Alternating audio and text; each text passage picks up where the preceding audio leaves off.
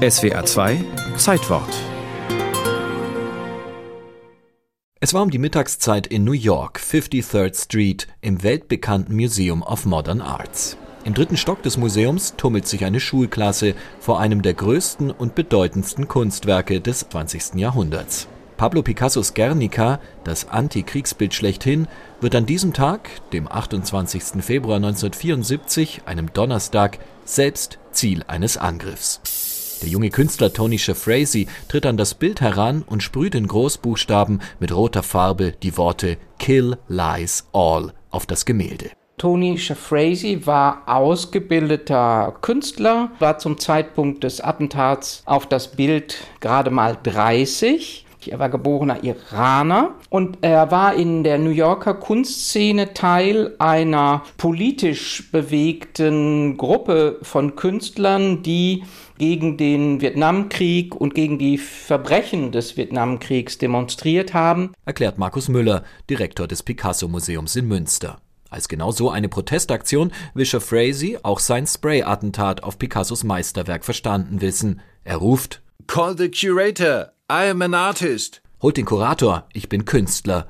Das Museum ruft die Polizei, Shafrazy wird abgeführt und das Bild in einer spontanen Rettungsaktion vor dem Schlimmsten bewahrt. Der Umstand, dass es zur Mittagszeit war, war ein Vorteil für das Gemälde, denn die Kuratorin vom benachbarten Whitney Museum war zu Gast und aß dort zu Mittag mit der Kollegin und zusammen mit der MoMA-Restauratorin sind sie sofort hingegangen und konnten intervenieren und haben schon nach einer Stunde die meiste Farbe von dem Werk mit einem ganz sanften Lösungsmittel entfernen können. Am nächsten Tag titelt die New York Times Guernica überlebt Sprayattacke eines Vandalen. Der vandalische Frazee wird wegen Sachbeschädigung angeklagt, kommt aber mit einer Zahlung von 1000 Dollar davon.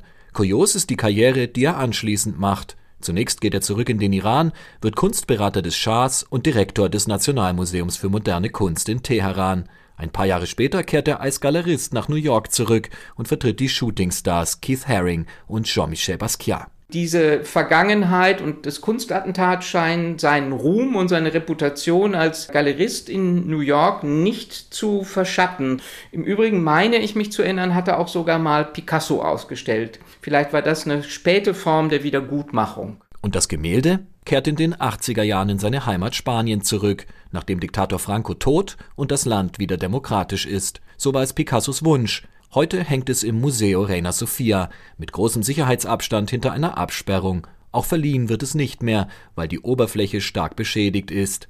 Eine herausragende Bedeutung hat Picassos Guernica nach wie vor.